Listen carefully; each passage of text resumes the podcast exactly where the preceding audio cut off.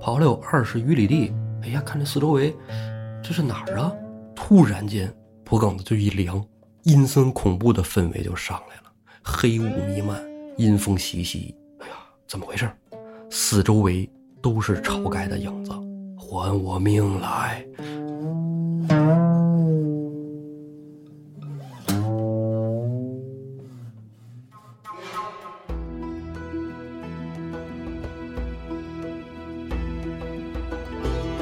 胡说历史，笑谈有道，欢迎您收听由后端组为您带来的《胡说有道》。喜欢收听我们栏目的朋友，可以在公众号里搜索“后端组”来关注我们，里面有小编的微信，小编会拉您进我们的微信群，与我们聊天互动。大家好，我是主播道爷。大家好，我是胡四儿。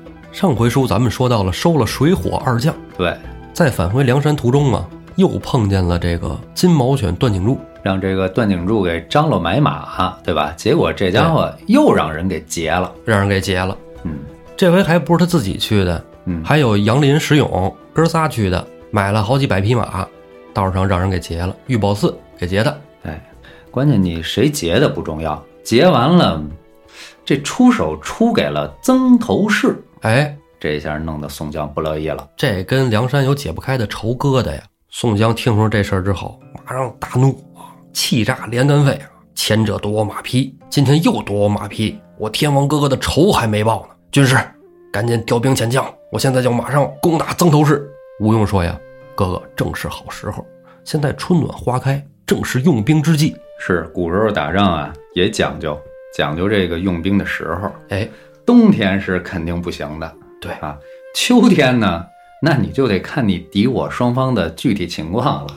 嗯您要是说兵草足够的话，你可以趁着对方秋收的时候去给人捣乱，是吧？啊，也是啊，您要是说就这种正常打的话，哎，那就是这春暖花开的时候最合适。对，嗯，你要说冬天打，其实也有例外啊。你看那个战斗民族是吧？俄罗斯人是吧？那都是人家打他呀，是吧？德国打他，法国打他，那不是挑错时候了吗？是不是？那不挑错时候了。哎，他就这时候就来劲了，是吧？对哎，我们不怕冷，我们天天跟熊睡觉都啊。梁山上这波人一看，那春天到了，是吧？正是万物复苏的时节，你这一说，就让人想起那春天到了，又到了动物们交配的季节，就那个画面感又出来了。啊，反正都是春天，春天就比较躁动，躁动就适合动一动啊。嗯吴用说，春天这是天时，嗯对不对？上一次咱们失了地利，摸不清对方什么情况呢，贸然出兵，上次主要是哎晁盖，他又是夜袭呀、又是中了人那两个和尚的指对的瞎道哈。对，天时他也没尊呢，嗯是不是？你刮风刮旗子倒了，朝天王还说啊，你这算啥？天时地利人和也没有，上次也是都劝他别去啊。对，哎，这回呢赶到一块儿去，哎，不用说，现在咱们兄弟也多了，是不是？哎，跟以前已经不能同日而语了，咱们出兵攻打。别的不说，大刀关胜跟这个玉麒麟卢俊义啊，这两位悍将，之后排兵布阵，吴用说了，咱们这次智取时迁何在？上次破大名府的时候，石谦那立了大功。立了功了。哎啊，吴用一看，这个兄弟人家有用武之地，贴谱哎当个内应啊，没错儿，说呀，让石谦先去曾头市里打探一番，看看里边什么布置，咱别贸然出兵。石谦应了一声，哎，马上出发，就奔了曾头市。过了两天呢，杨林、石勇回来了，说我们跟这个段景柱走散了啊，柱子不知道跑哪儿去了啊，我们俩人是回来了，你看这是马也丢了，都让那个玉宝寺给弄曾头市去。宋江说早知道了，柱子都回来了，跟我们说完了。嗯，石谦咋还没回来呢？吴用说了，这个哥哥他毕竟不是戴院长啊，你你得容忍他慢一点儿。宋江说：“等不了，等不了，咱们赶紧去，赶紧去发兵曾头市。”吴用说：“那索性那让戴院长，咱们就直接去吧，啊，是吧？戴院长，你你辛苦一趟，神仙太保那肯定没问题呀。你说去哪儿咱就去哪儿，曾头市不是没问题。”梁山上的兄弟呢，就接着等这个石谦跟戴宗回来，还没等到石谦回来呢，戴宗就先回来了。戴宗那真是快呀，这个曾头市啊，现在叫曾庄，离这水泊梁山啊八十多公里。你要是走着，正常溜达着，十个小时不到也能溜得到，啊，那戴院长那去很能很快呀，是吧？很快。啊，吃完早饭就去了，然后碗还没收完呢，回来了是吧？对，反正戴宗比石谦还先回来了。嗯，但是戴宗带来的消息呢是什么呢？说这曾头市啊，听说灵州被梁山泊给打了，说有什么酷暑山的人，又有梁山的人合伙把灵州给灭了。嗯，曾头市呢就要替灵州报仇，现在在这个曾头市以外呢搭了五座大寨，然后以这个法华寺为中军大帐，指挥这个五个寨防守。哎，作战的指挥中心。先是守着梁山坡，以免他们攻来；二一个呢，就准备发兵攻打梁山来了。神行太保这趟去啊，只是从外边哎了解了一下情况，没能潜入到曾头市里边。第二天石谦回来了，他潜入到曾头市里边去了，带来了曾头市里边的消息。怎么详细的排兵布阵，石谦那现在都已经了解透了。石谦来到中军大帐，跟公明哥哥还有吴用军师禀报，说曾头市啊，现在扎了五营棚寨，分作东南西北四个小寨和中间一个大寨。这四个小寨呀，北寨是老大曾图和副教师苏定把守，南寨呢是老二曾密把守，西寨呢是老三曾锁，东寨呢是老四曾奎，中间这个大寨呀，里边是老五啊曾生，还有那个曾老爷子曾弄，最主要的史文恭也在这个大寨里。然后法华寺啊是放他们那个军马的地儿，现在看着军马的正是那个玉宝寺。吴用听完以后，那行了，这清楚了，咱们调兵遣将呗，是吧？他有五寨，我分调五支军马去打他这五个寨。卢俊义这时候就站出来了，说：“你们哥几个把我救上山了，宋公未立呢，天天跟这儿吃香的喝辣的，这仗我去，我当个先锋。”宋江说：“那好啊，卢员外就等你这句话呢。你要肯下山，你为前部先锋啊。”吴用这时候，哎，大哥不着急，卢员外初到山寨，未经战阵，对，这心里啊琢磨的事儿不一样，是吧？哎，宋江想的是，只要是有利于招安，都哦可以。如果卢俊义真能当这个山寨老大，一来有利于招安，二来当了他也是一傀儡啊。但是吴用想呢，最好还是你宋江踏踏实实、名正言顺的当老大。对，哎，吴用啊说的其实也是有道理。为什么呢？卢俊义身上有伤嗯，啊，因为在这个监牢里是吧，身上有棒伤，走崎岖山路，乘马不便。这样，卢员外和燕青兄弟啊，你们俩呀，到这个树林儿，哎，外边那儿埋伏起来，城中一打仗，这城里人就往出跑，你在那儿守着就行了。军师安排了，人卢员外肯定不能说什么。宋江一看，那这个都安排完了是吧？那我我没必要替卢俊义去争执什么了。嗯，哎，吴用紧接着呀就安排其他人，正南大寨霹雳火秦明、小李广花荣带马林、邓飞引兵三千攻打；正东大寨呢由花和尚鲁智深和行者武松带孔明、孔亮攻打；正北大寨差杨志、史进、杨春、陈达攻打；正西大寨美髯公朱仝插翅虎雷横副将邹渊、邹润；正中大寨呀。由公明哥哥亲自带队，带公孙胜、吕方、郭胜、谢珍、谢宝、戴宗、石谦，引军五千攻打。又安排黑旋风李逵啊，带着混世魔王樊瑞、项冲、李衮，引五千步兵为后合。嗯，你说实话，要是打仗，吴用安排的跟晁盖那个是吧，不是一个 level。对。但其实吴用打仗阵法也也不是梁山里头最强的，是吧？是，但是他这么安排一下，总比不安排强吧总？比瞎打强，是吧？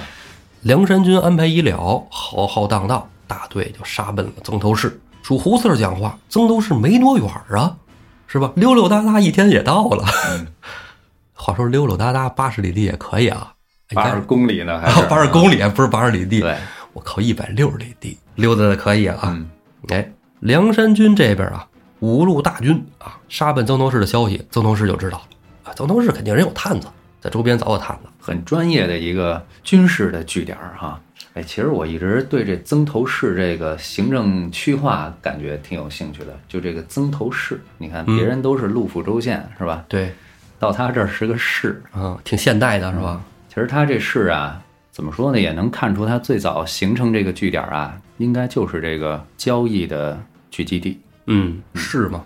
交易的聚集地呢，因为唐朝的时候市坊分开，到了宋朝的时候呢，它就不分了啊，它就可以做买卖和这个住的地儿在一块儿了。有了做买卖的人，人口就杂，外来的，尤其唐朝的时候很开放，这些西域胡人啊，是吧？嗯，北方的这些，包括像金啊、辽啊这些人，他就容易混杂进来。你甚至有可能去想，它是一个卖什么的东西的地方呢？会不会是卖马的交易的集市啊？对吧？或者那些能打铁呀、锻铁的这些匠人聚集的地方呢？嗯都是有可能的。所以慢慢时间长了，也许它就形成了这么一个，虽然叫市，但其实可能是一个宝寨，就像这么一种地方。哦，哎，你说要像你说那似的，它要是个那种交易场所那个市，嗯啊，那肯定它周边的饭馆啊、赌坊啊、青楼啊，肯定都有都会有配套设施嘛，是吧？哎，这些只要是都有，那首先就得有人收保护费。哎，这曾家有可能就是收当地收保护费。有可能是吧？嗯关于这曾家是干什么的，网评也挺多的。对啊，说什么呃，其实是这个金朝的部队，啊，先遣军。不是不可能嗯啊。但是我们俩也没往这上琢磨，嗯，但是看原文来说，嗯还没有这个倾向。没交代那么具体。哎，嗯，咱们往后边说，大家边品。对，嗯，曾长官啊，曾老头曾弄啊，就说你们别老分析我了，是不是？咱们分析分析梁山军呐，是不是？赶紧把史文恭和苏定给我叫来，咱们一起商量商量，梁山兵马来了，咱们如何应对呀？史文恭说呀，老爷子别着急，咱们啊在寨门外挖好了壕沟，里边下了这个暗器、铁蒺藜什么的，咱们就等他们来。挖壕沟是这个特别重要的一个防御的手段，你省得人家马冲过来。因为他这个宋朝的时候城墙啊，你咱先不说它曾头市有没有城墙，嗯它那宝寨什么样，有城墙也基本都是土夯的。对，这一说寨子，外边都是木头的，嗯，咱看古代电视剧里不也有吗？打仗拿那个木头哗哗穿成一排一排的立起来，往那一戳，嗯，哎，但能戳挺高呢哈，能盖个两层儿没问题。对，那是有防御力的。嗯，你在上面站站两排射箭的，你底下就不敢轻易靠近呢。主要就是防马冲。哎，曾头市几个大寨呀，东西南北几个方向都挖下了不少陷坑，就等着宋江大军到来。宋江大军呢，走到曾头市附近的时候，正好中午，哎，就看前面，哟，有一曾头市人出来了，骑着个马，马上还挂着铃铛啊，这马尾巴后边还挂的什么玩意儿？彩条子，挺好看，不是不是不是走。看见梁山军也不慌，绕了一圈就往回走。宋江军里边就有将领要追赶，吴用赶紧就叫住了：“别追！你知道这这是干嘛的呀？你就追啊！依我看，咱们现在啊就应该在这儿安营扎寨，埋锅造饭，挖下壕沟，布下铁蒺藜。再往前走不是不行，是吧？嗯不宣愤，你这个已经有人奇奇怪怪的就出来了。对啊 招摇过市，有时候吧，在这个现实生活中遇见某一种情境，我就在想哈，你像这种情况，咱们就觉得哎谁要追赶上去啊，傻。嗯，真赶到那个时候啊，你就顾不得那么多了。有时候你没准就是那犯傻的人哎，啊，冲动，所以咱还真别说，哎呀，傻了吧唧，什么就要。你看人吴用多贼呀、这不一定换自己是什么样的。哎，而且呀，遇见这种啊对面耍心眼儿的，首先你得沉得住气，嗯，你先别进入对方的节奏。你像吴用这种坏心眼子的比较多的人，是吧？哎就是你要想识破对方的坏心眼子，你他妈首先得比他还坏。对吴用一看对方有把戏，好，安营下寨，埋锅造饭不是？咱们踏踏实实吃，踏踏实实住，一连三天也不交战，也不攻寨。嗯，吴用也没闲待着，让石谦儿啊就扮作寻常老百姓，几个寨转悠去。探听虚实，哎。啊，万一兄弟之间有不和呢？啊，哪个寨子这个人心浮动啊，哎。有有有怨言的，这都是有可能的，石仙儿回来了，把消息告诉了吴用，说这几个寨子呀都布下了陷坑，都挺和气的，哎，对，无机可乘。还想使个流言什么的，是吧？嗯。哎，你玩过以前那《三国志》吗？《三国志》玩过玩过，哎。散播流言，哎，对对对，也也行、嗯。啊。石谦儿也没有这本事啊，毕竟他也不是一个是吧能说会道之士、啊。能偷啊，哎，对，但是他记性还挺好。这几个寨子哪有陷坑？那陷阱怎么挖的？壕沟都在哪儿？对，情节需要是吧？他哎记得挺清楚。埋了啥啊？我他妈今儿是来拆台的，呃，石谦儿反正也不也不记恨你啊。石谦这人比较宽宏大量啊，对我这行真克他。还真是哈、吴用听石谦介绍完了以后，你说啊，不着急啊，咱们接着整几辆大车，整点什么枯树叶子呀，什么弄点破树皮装车上，等着，兄弟们大概心里都清楚怎么回事儿，嗯备好这个就是要用火攻。嗯当天晚上啊，吴用又让小喽啰哎传令给杨志跟史进，你们不在北寨吗？在后边吗？是不是？你们在后边那儿啊，一字排开，拦住去路啊，挡住对方视线，不用攻打，站好就成。如果我们边上别的寨，比如东寨、西寨啊，打起来了，你们也不能动，一定在那守好喽，戳住喽啊！杨志、使劲听军师安排啊，那咱就别冒进了，听军师的啊，排开啊，一字长蛇阵什么的，是吧？第二天啊，曾头市跟梁山军哎就对上了。对上之后呢，吴用说中军的不打，东西两寨开始进攻。曾头市就说：“哎，这边看大和尚打这个东寨来了啊，那边西寨来大胡子啊，咣咣这边也开始砍上了。”史文恭说：“哎，兵来将挡，水来土屯，分兵派将，东寨西寨加派人手。”史文恭不怕攻打千军大寨，为什么呢？他不好壕沟了，那个沟深着呢，反正你过不来。你进了沟里，我就开始上面射箭，你这必死无疑。掉沟里你就没个活。史文恭就觉得宋江啊，梁山军不可能从前面来，如果来了就必死。但他就没想到能从后边来，为什么呢？后边不都一字排开在那挡着呢吗？他们看这帮人在那守着，也不敢进，他们也不敢冲啊。梁山军大队啊，就从杨志跟史进这一字阵后边啊，就杀了过来，冲到了史文恭大寨呀，也不攻打。直接把那干草垛呀、骷髅尾呀，拿那车呜呜呜往前一推，就准备烧。直接点起一把火，呜一下就烧起来了。史文恭也没着急，为什么呢？春暖花开，东南风往西北吹，没什么可怕的。他守在南面怕什么呀？但是他忽略了公孙胜啊！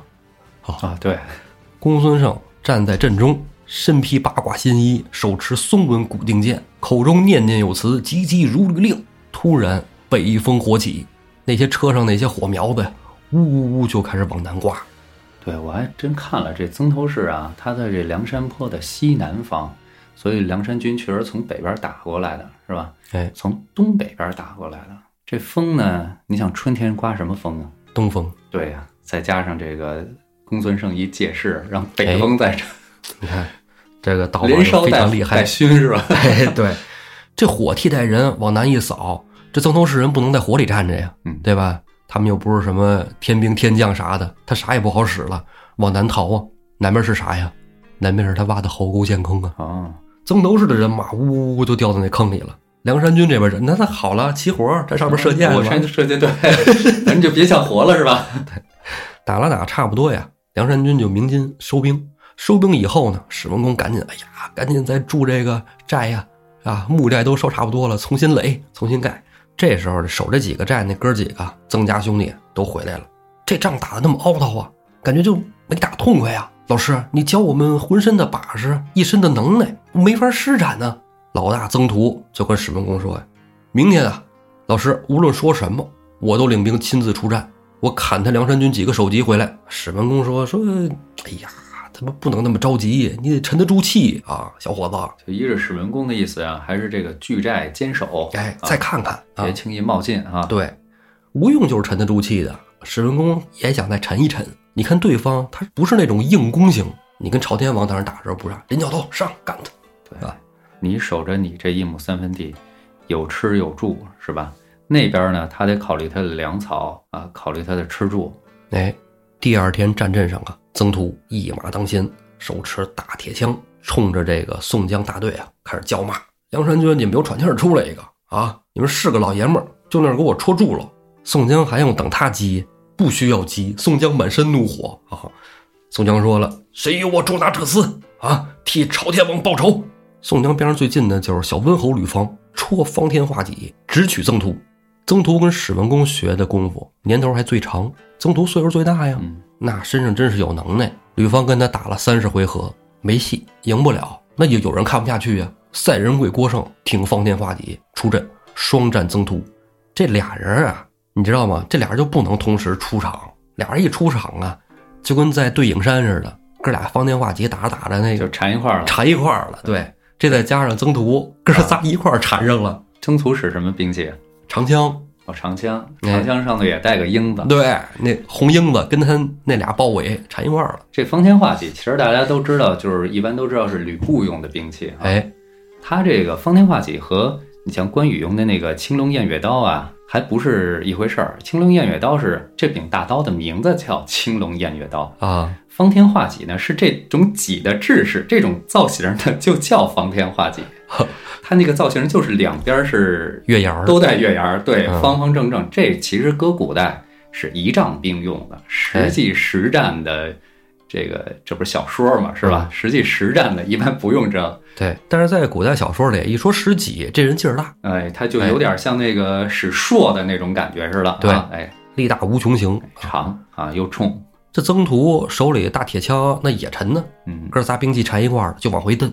吕方也瞪，郭胜也瞪，曾涂也瞪。这时候镇里边啊，小李广、华容早看不下去了，嗯，你们别瞎折腾了，来，左手保雕弓，右手雕翎箭。哎，我的保留节目射鹰子，哎，这回就不用射鹰子了。嗯这时候瞄着曾涂来一箭就完了。啊，这箭还没出手呢，就见曾涂啊，把绞在一块儿那个大铁枪，噗一蹬给蹬出来了。他蹬出来了，吕方、郭胜那还绞一块儿呢，这可怎么办呢？哥俩正在那抓瞎呢，曾涂已经瞅准了战机，准备戳人了，哎，瞄准吕方脑袋，这一枪还没杵出去呢，嗖，一箭，噗，正中曾涂左臂。嗯这箭你说劲儿射的有多大？曾涂翻身落马，啊，这一落马，吕方国胜也不着急那戟怎么给他分开了啊？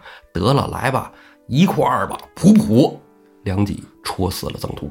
曾家老大惨死马下，哎，曾头市的这边兵丁一看，哎呦，完了，我们大爷死了，赶紧过去抢尸体啊，把尸体抢回阵中，飞马去赶紧报给史文恭还有曾老爷子，哎，史文恭不说，曾老爷子是真难受啊。哇哇哭啊！啊，这就有点儿当年这个呃早期国民革命军似的，你搞的是精英的战斗，你死一个是一个，这这这边似的，死一个儿子是一个儿子，啊，真受不了总共就五个，光家老大还死了。啊！老大是武功很强，但是脾气还算好的。嗯，老五这时候就炸了，老五增生就说说不行，我得给我哥报仇，牵马来。史文恭这边就赶紧拦着，说说五爷，五爷别冲动，小少爷，你这个时候可不是冲动的时候。一般老小都是跟大哥好，哎，大哥大了能照顾小弟呀，所以小弟一般都跟大哥关系最好。啊，可不吗？嗯，哎，曾生要报仇，史文恭拦拦不住。这时候苏定也来了，苏定说呀，说这个五爷不能急，对方梁山军呢诡计多端呐，咱们真得稳一稳，不能轻敌。咱们赶紧派咱们人啊，上这个灵州啊，还有周边的这些啊，这些这个州府啊，请救兵了，让官军来啊，咱们在这孤军奋战不行啊。曾生说呀，你们该请救兵请救兵，你们该怎么弄怎么弄，我现在就想给我大哥报仇啊，谁别拦着我。牵着马，曾生就来到了两军阵。到了阵上，二话不说，曾生挺枪就往梁山军里冲。这时候，梁山军里霹雳火秦明就准备要出战了。秦明马刚一提，边上窜出一光膀子一个大黑坨子，拿两把板斧，往前冲啊，哦，腿儿着啊，跑着就冲出去了。哎，黑旋风李逵边上项冲李衮呢，紧紧的跟着李逵往前冲。嗯，都是步军的。李逵光一膀子，没穿铠甲啊，拿着斧子冲出去了。这项冲李衮拿着盾牌护着他得。正好，哥仨就往前冲。曾生一看，这来的是什么什么玩意儿？这怪物啊，野人呢！没等李逵走到近前，曾生这边弯弓搭箭，嗖，噗，正中李逵大腿。啊，李逵一下子砰就栽倒地上了。项冲、李衮赶紧过来拖他。哎呀，赶紧哎呀！你看，你看，你这冲这么快，你看咱们是吧？第一个出场，最后一个想最后一个回来，没成想啊，第一个就回来了。幸亏哥俩拿的就是盾牌啊，盾牌护着就给回来了。要不然就完了。史文恭这时候在镇里也喊：“五爷，五爷，快回来吧！啊，咱们也伤了对方一个了，赶紧回来！”曾生一看，虽然没替他哥哥报了仇，宰他妈一两个，这是反正也射了一个了，明儿再说。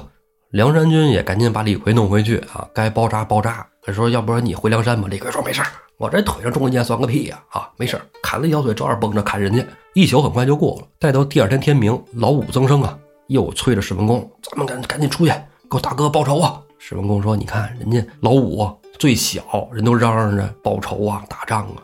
我一个教师爷，我天天在这坐着，不是个事儿。”提着那辆赵夜玉狮子，拿着大铁枪，也冲出阵来。梁山这边有认得史文恭的呀，一看，嚯，信儿就送到宋江那儿了。这哥们儿就是史文恭，朝天王那仇就是他。大哥，咱干他！宋江那边就拍桌子了啊！哎，快来，谁给我把他头给我送拿回来？我现在就要他头。昨天就没冲上战阵的霹雳火秦明，这时候大哥别急，秦明取他首级。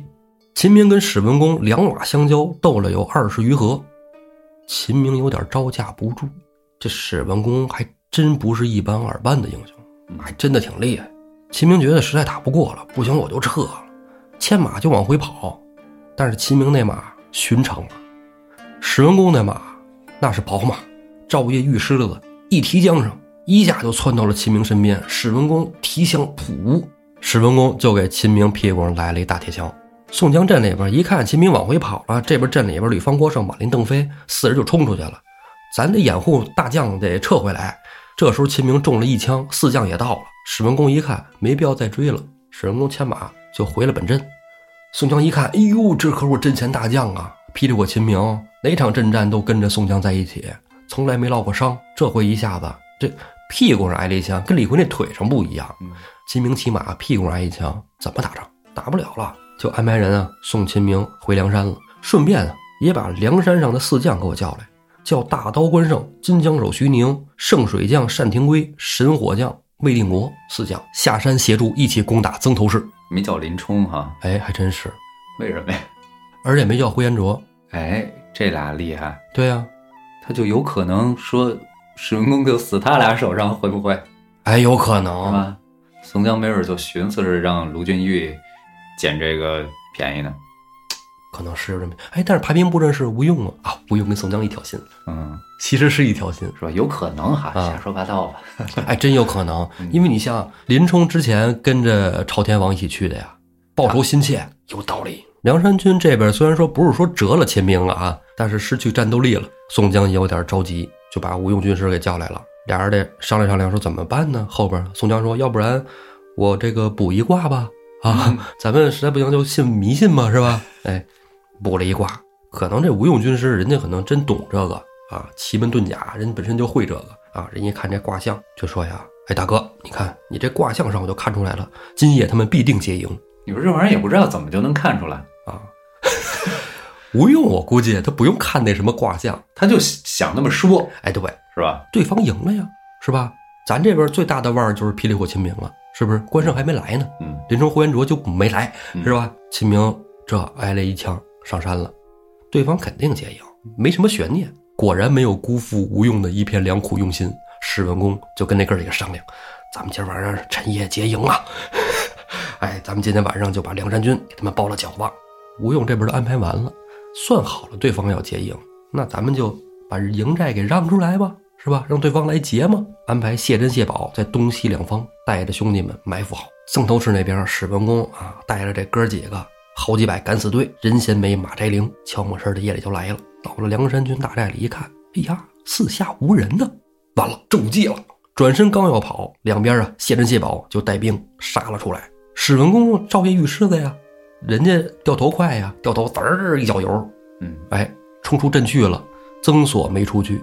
曾锁掉头晚了一步啊，谢珍一插就杵到了，噗！真孙子，这他妈的，人家故里来就跑得快，马好没有办法，马好。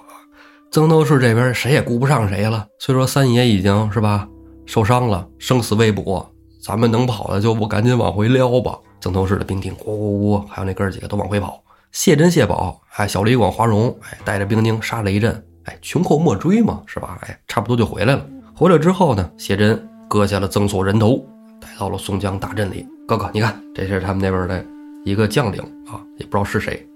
啪，头往地上一扔。宋江杀得好，明日开兵见阵，再杀他几个。老曾那边心想：我一共就五个龙珠，你都给我取走俩了。哎，你这凑齐了能许什么愿望？曾老爷子听着消息，哎呀，老三，老三也折了，受不了了。曾老头一通哭啊。光哭也不行啊，曾老头也得出主意。老爷子就跟史文恭商量说：“教师爷，这仗咱打不动，咱算了，甭打了。那边折的都是将军，这边折的都是儿子呀。对呀，那边拜个把子就行。我这真是是吧？挑灯夜战生出来的呀，容易吗？我赶紧拿笔研墨，咱们写个降书啊，就完了。他们要钱给他们钱，要马给他们马。史文恭啊，也有点胆寒。”他也觉得，他每一步要做的都被梁山军识破了，这可不是一般二般的事儿啊！这打仗料敌先机，咱们被别人撂了先机了啊！咱们这马上就要被别人料理死了，能不打就不打吧。史文恭跟曾老头俩人合计着把降书写好了以后，差手下兵丁就给梁山军这边送过来了。小喽啰引着下书之人啊，到了宋江大寨里，把降书往上一呈。宋江展开一看，信上内容啊，就说梁山怎么怎么威武啊，我们曾头市什么以小犯上，之前有些小误会啊，抢了对方的这个军马啊，我们也是啊不太知道情况啊，底下人就随便给抢了。然后之前呢，寨子里的这个兵丁啊，啊不小心射伤了对方的头领啊，我们也不是故意的，呃，要不然就原谅我们啊，我们把这个所抢的这个军马如数奉还，再赔一个金银细软。啊，都可以，你们开个价，呃，你们要不开价呢，我们就多给啊，都行，咱们就不打仗了，就完了。宋江看完了降书啊，啊，写的倒是还行，但是宋江可没领他这个情，咵咵咵，把这个降书撕了个粉碎，跟手下喽啰说：“哎，把这下书之人给我加火上，给我烤熟了他。”吴用这时候赶紧出来劝：“哎，大哥大哥，两军相争不斩来使，咱们啊也别这样。您看啊，您说把他给烤死啊。”咱怎么个破了城打仗？这个都是咱们后话。咱们啊，给他们回封信，啊，听我大哥消消气儿。这时候对方下书那个，就已经都哆嗦成一个个了啊！这要考死我又咋的？这玩意儿真是山大王，真是太可怕了啊！吴用这时候就说：“你等会儿，我再给你写封回信，别慌，不考你。”吴用写的这封信啊，内容就是这两次的马匹你都还我，咱们之间的误会啊，我也清楚啊，以后井水不犯河水就完事儿。以后就该干嘛干嘛就完了，让那个玉宝寺把这个两次的马匹送回来，该给的金银你们看着给就完了。我们梁山也不差钱你们自己看着办。给了夏书这小子十两银子，把书就给送回去了。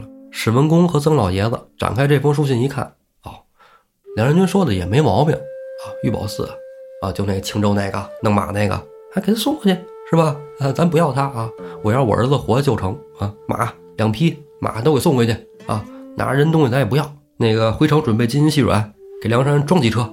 史文恭说：“说这些办的都没问题啊，老爷子听您的。但是呢，咱们得让梁山啊出个人质，压在这儿。万一咱把东西给他了，他还打怎么办啊？对不对？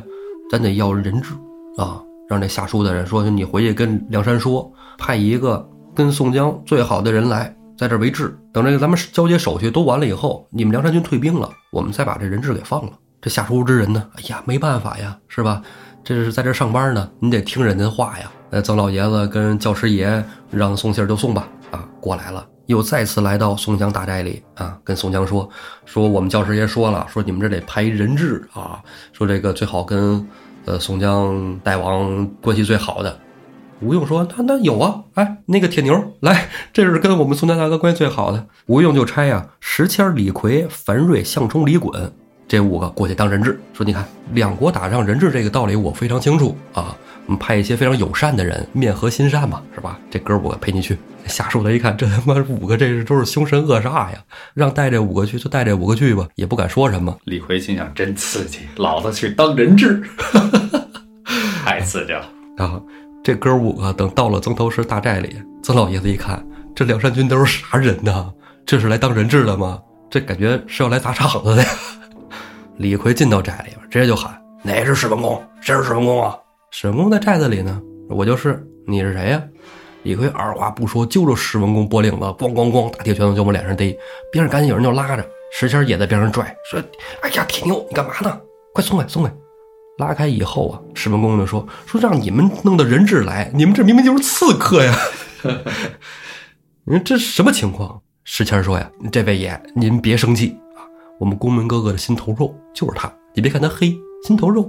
这个人呢叫黑旋风李逵，我们公明哥哥最爱惜就是他。他要有点什么伤，有点什么事儿哎呦，公明哥哥都吃不下饭，睡不着觉。史文恭说：“哎呀，倒是听说过这李逵啊，跟宋宋江关系好，哎，太善当了。哎，给他们都弄到这个法华寺里边去，跟马圈一块儿。这哥五个到了法华寺，外边派了五百军兵守这哥五个。然后法华寺里不有那个仙道神玉宝寺吗？嗯，哎，带着这次抢的马。”就来到了宋江大寨，随着玉宝寺来的呀，还有这个老五曾生。曾生来说：“是不是你这个两边派人质嘛？你这派了五个呢，我要派一个，显得太单薄了。”老五曾生也想看看这帮梁山军都是什么样，将来要真是发难起来，五爷也不怕你这个。玉宝寺曾生啊，带着马匹来到梁山军大寨。宋江、吴用看了看这匹马，哎，这些马又看了一圈，不对，这马里边没有史文恭骑的那个赵夜玉狮子。宋江就拍桌子，问这曾生跟玉宝四：“第一次抢的那个赵夜玉狮子呢？”说：“那马现在是我师傅的马，那现在是我师傅史文恭的坐骑，不可能给你。”宋江说：“我们梁山跟你曾头市结下的恩怨，就是因为那匹马。这匹马不来，这河讲不了。”宋江这话刚一出口，帐外就有小喽啰进来禀报，悄没声在吴用耳边嘀嘀咕咕几句。吴用说：“哥哥，先别生气。那个你们这些为人质的，给他们安排一个帐篷。”在那里居住吧。等曾生、玉宝寺出了大帐，吴用低声跟宋江说：“大哥不好，现在青州和灵州两队军马从两路杀来。”宋江说：“啊，打呀，打，安排。”吴用说：“呀，差帐外的大刀关胜、单廷圭、魏定国去迎青州兵马，小李广、华容、马林、邓飞去迎灵州兵马。”稍作盘算，吴用又差人叫来了显道神玉宝寺。玉宝寺不是过来做人质的吗？吴用就把他给叫过来了。兄弟，我们梁山这儿你也看了，个个都是什么人物？你再看你们那儿都有什么呀？我们这过去把你们那儿咣咣咣全砍了，人全杀了，东西全抢了，犹如探囊取物。你要是个明白人，归顺梁山，封你一个座次，你自己权衡。玉宝寺本来就是江湖人，再一看吴用这么说，其实自己没得选。我现在要是降了你们梁山，你们现在可能能用得着我，但凡你用不着我，把我宰了怎么办？玉宝寺就这么一愣寻思的功夫，宋江已经明白了，边上抽出两支箭来。玉宝寺，如果我们梁山食言，有如此箭，咔，把两支箭撅成了两半。玉宝寺走江湖的，一看对方敞亮，大哥，你就是我亲大哥，以后我什么都听你的，痛快的接下了二五仔的人设。对，哎呦，吴用跟玉宝寺说呀，你现在跑回去，哎，你就说你偷摸跑的啊，你跑回去了。你跟寨里的史文恭和曾老头，你就说说你们要是真心想讲和，宋江人要这匹马，招一玉狮子给人宋江还回去。如果不还呢，还得攻打咱们曾头市啊。然后玉宝寺啊接着说说教师爷，我可听说了，梁山军现在啊正调兵遣将呢，我有听着那么一耳的，好像是灵州跟青州派援军来了，杀到了梁山那儿有点慌。哎，教师爷你你看啊，你拿主意啊，我是捎个信儿。史文恭一听，也没毛病。如果梁山军要是不慌不乱的，他怎么跑回来的？他跑回来了，前者又说要赵月玉狮子。哎，梁山军可能真的现在被青州跟灵州军给包围了。现在灭梁山呢，正是好时机，富贵险中求嘛。史文恭就跟曾老头说了，说把那剩下那哥仨啊，我带着，再给我几千兵丁，我现在就把梁山军给你灭了。今天晚上就给大爷跟三爷报仇。曾老头说：“吃得准吗？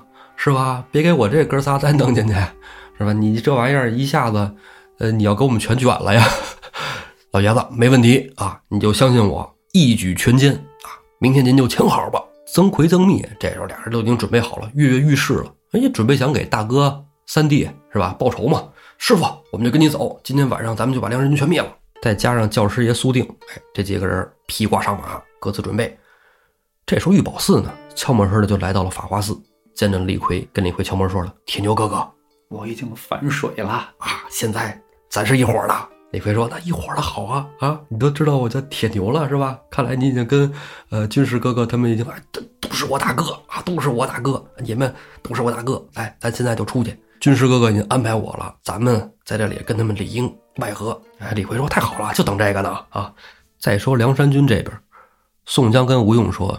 说你让那玉宝寺就这么回去了，他要是不回来，不用说呀，哥哥别慌，他要是不回来，那正是中了我的计策。咱们不是有四路兵马围着他四个寨打吗？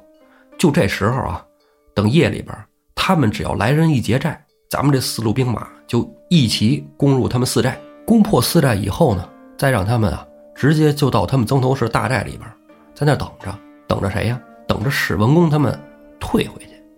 史人公但凡往回一跑，在寨子里埋伏的哥几个肯定受不了他这个。放心，大哥，安排妥妥的。说我这招啊，叫翻犬伏窝之计。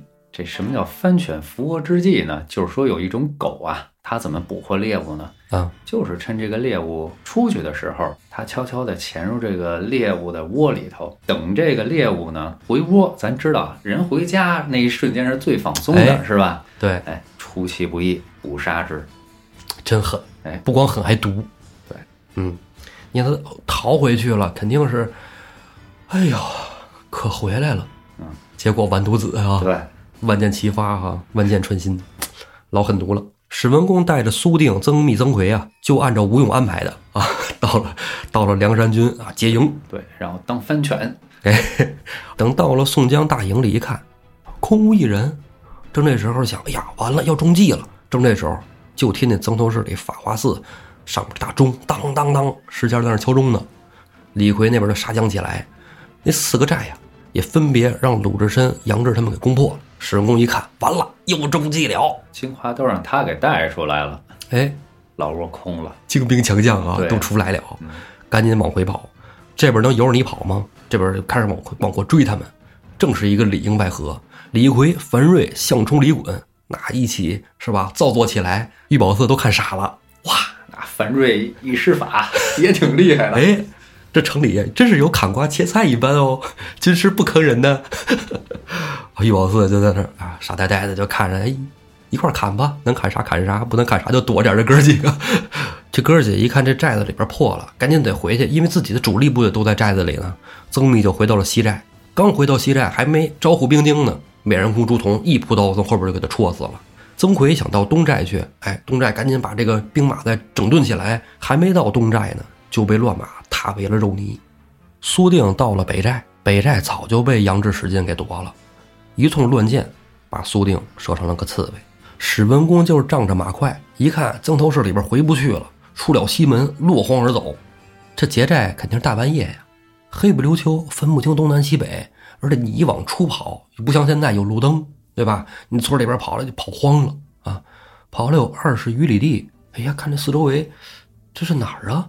突然间，脖梗子就一凉，阴森恐怖的氛围就上来了，黑雾弥漫，阴风习习。哎呀，怎么回事？四周围都是晁盖的影子，还我命来！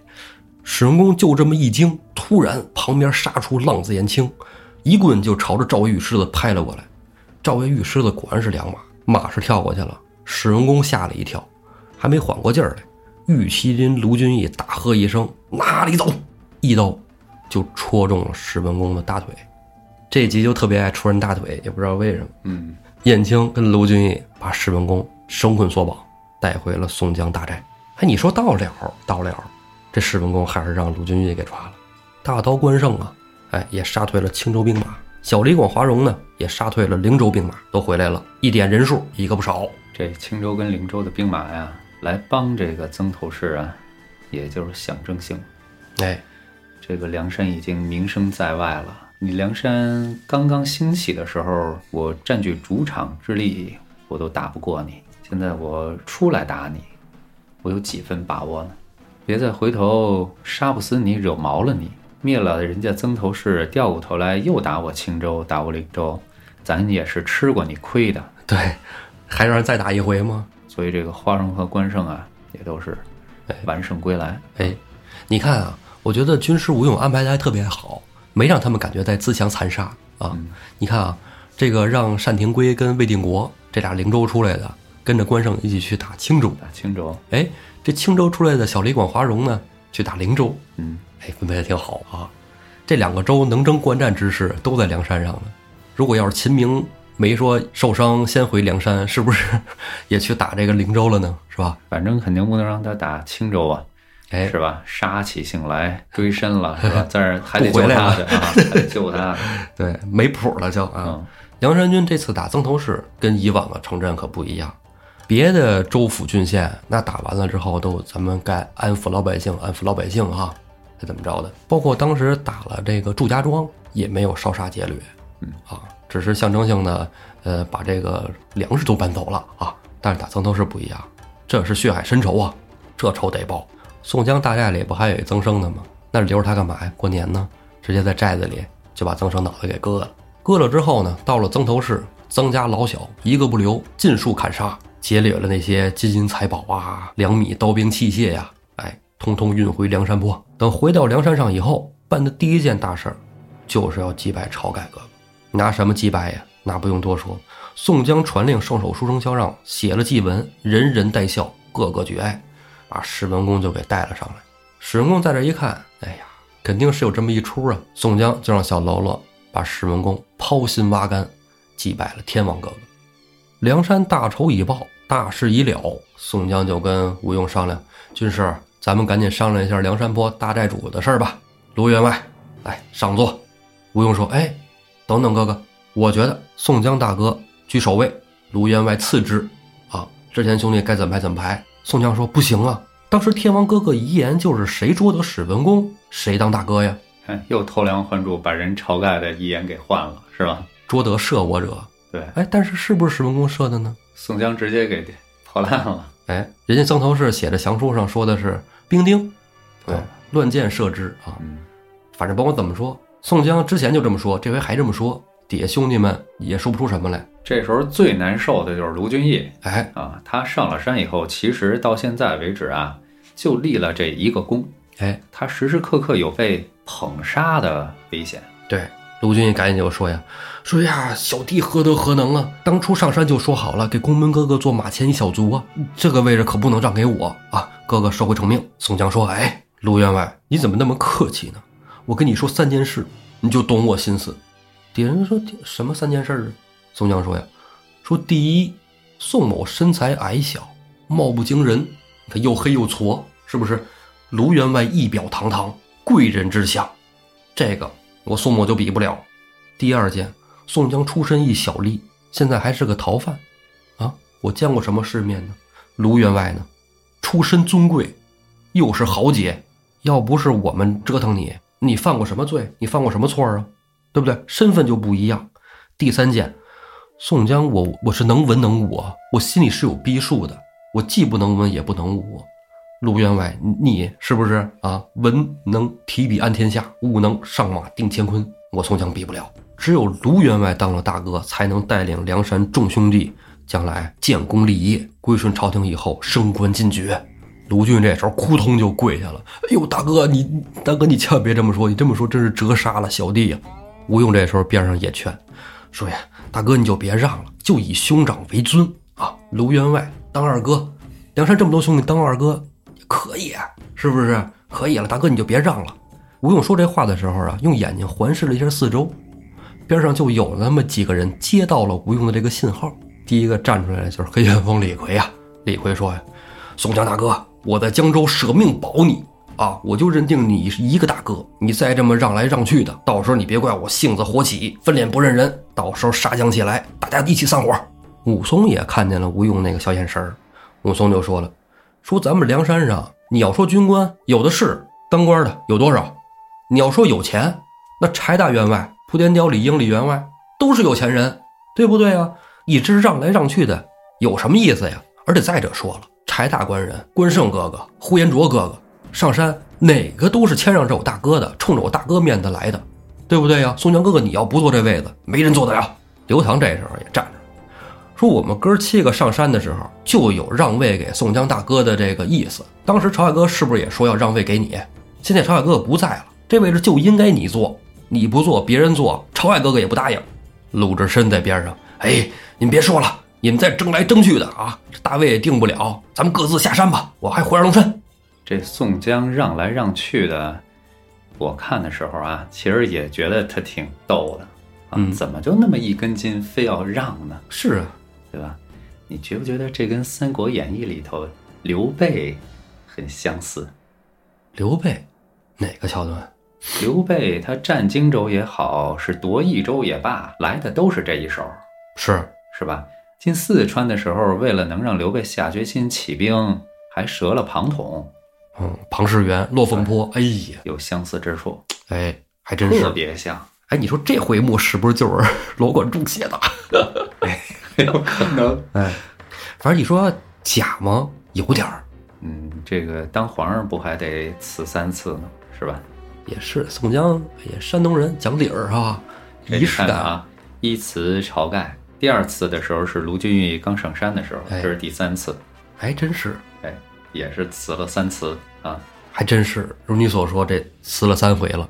宋江说呀：“哎，你们别吵了啊！这个梁山军兄弟走到一起那么不容易，说散伙就散伙，说什么呢？回二龙山这那的不成啊！这么着，兄弟们都别着急，我有一个主意，谁当梁山泊的大寨主，咱们不由人定，凭天定。话说宋江这个主意是什么？咱们啊下回再说。